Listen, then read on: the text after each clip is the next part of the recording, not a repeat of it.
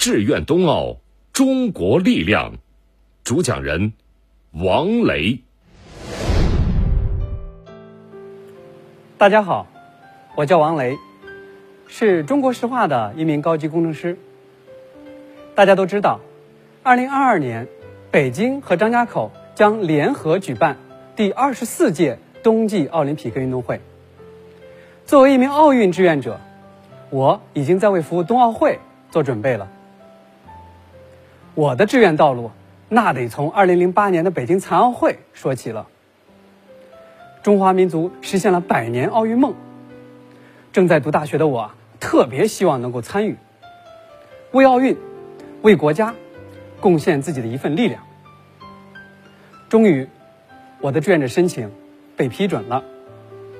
在志愿服务的过程中，每一天，我都能感受到国家强大带来的那种自豪感，也感受到了来自全世界的友好。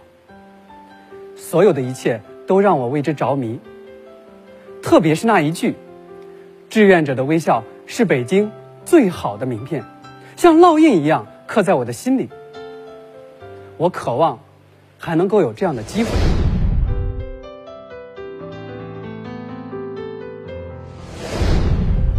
二零一四年二月，第二十二届冬奥会在俄罗斯索契举行。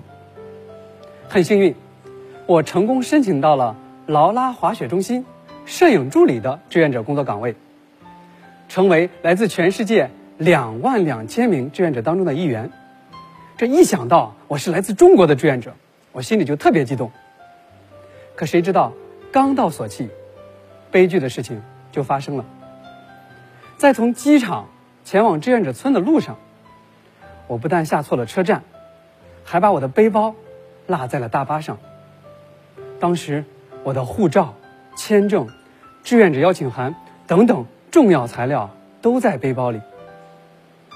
就在我着急的不知如何是好的时候，是两位外国的志愿者热情的帮助我找回了背包。原来，冰雪的赛场是温暖的。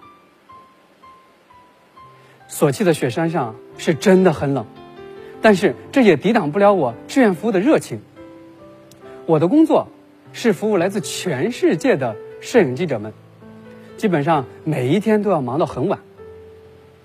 有一次，比赛结束的时候啊，已经是晚上八点多了。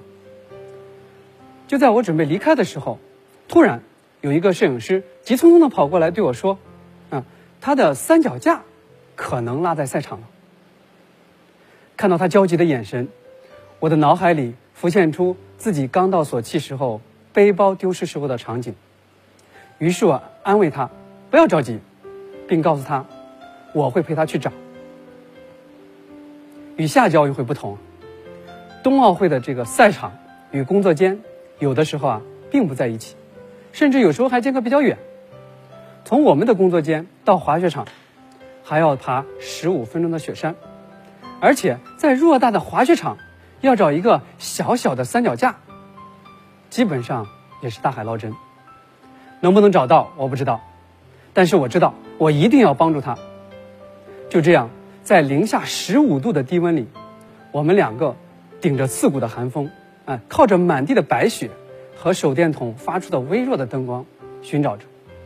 一个小时后，当终于找到那个小小的三脚架的时候，我激动的都快要跳起来了。摄影师更是兴奋的抓着我的手，接连的说着 “China, China”。是的，是我让他知道了什么是中国，什么是中国志愿者，而让我真正感觉到国家的强大，则是来自那些异国友人的签名支持。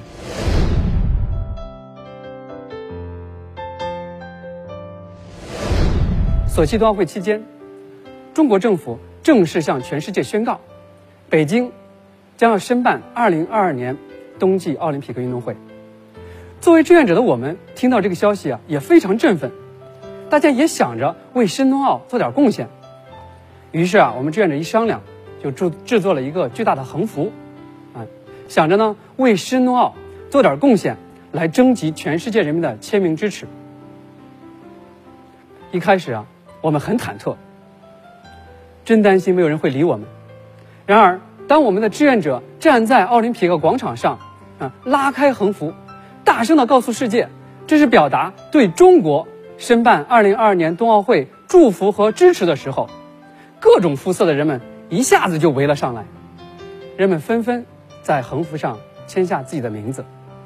这其中，有一位来自英国的朋友，他用中文在横幅上写下“中国加油”四个大字，还问我，这个“加油”的“油”字有没有三点水？还有一位啊，脸上画着俄罗斯国旗的大叔，嗯，他在签完名之后呢，一直拉着我的手，不停的追问，这个横幅未来会保存在哪里呀？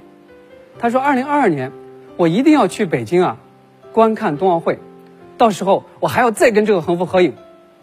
嗯，所有的一切都让我们深深的感受到啊，这些人民对对中国的喜爱和信任。还记得申冬奥代表团凯旋的那一天，我们去机场迎接。那一天的天气特别特别的热，但是大家的热情仿佛就是最好的空调，每一个人都神采奕奕，热情饱满。在等待的过程当中，作为志愿者代表，我接受了电视台的采访。当记者问我，此时此刻你最想说的话是什么？我回答。作为北京2008年奥运会的志愿者，经历了2014年索契冬奥会，我深深的感受到，作为一名中国青年，作为一名中国青年志愿者的光荣与骄傲。我坚信，志愿者的微笑是北京也是中国最好的名片。北京和张家口一定能够再一次为全世界带来无与伦比的冬奥盛会。北京冬奥会，快点来吧！我们会把微笑送给全世界。